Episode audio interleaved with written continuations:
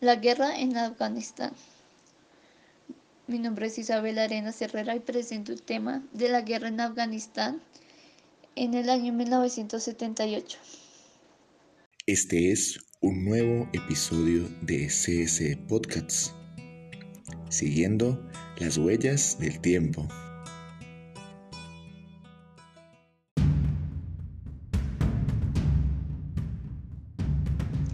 El golpe militar que en 1978 llevó al poder a un grupo de jóvenes oficiales izquierdistas y establecer un régimen comunista dirigido por Mohamed Taraki marca el inicio de la tragedia reciente de este país. Las reformas socializadoras y laicas del nuevo gobierno encontraron una enorme resistencia en una población aferrada a un pensamiento islámico, anclado en el pasado y que vivía en una sociedad aún con rasgos feudales. La resistencia pronto se concentró en guerrillas islamistas de mujahidines.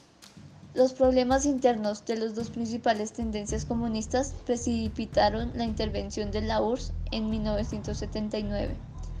Esta intervención marca el apogeo de la fase expansionismo soviético que caracteriza la segunda mitad de los 70 y llevó a la inmediata reacción norteamericana.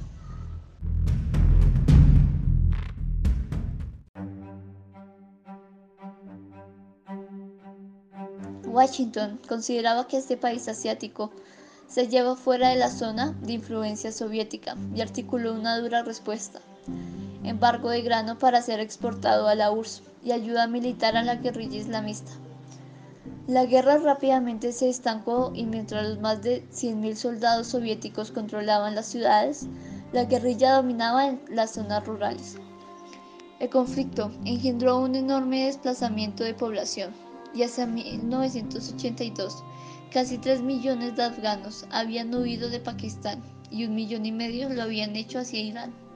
La guerrilla, armada eficazmente por Estados Unidos y reforzado con voluntarios árabes y musulmanes, imbuidos de una ideología transigente islamista, entre ellos el saudí Osama bin Laden mantuvo en jaque a un ejército soviético cada vez más desmoralizado.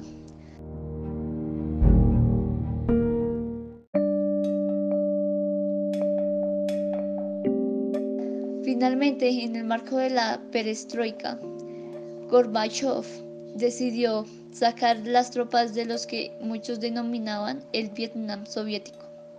En 1988, la URSS, Estados Unidos, Pakistán y Afganistán firmaron un acuerdo por el que los soviéticos se comprometían a retirar sus tropas lo antes posible, lo que efectivamente hicieron en 1989. Esto no abrió, sin embargo, un periodo de paz para el país. En 1992, las guerrillas islamistas asaltaron Kabul y se inició un periodo de luchas intestinas que culminaría con la toma del poder por los extremistas islamistas talibanes en 1996.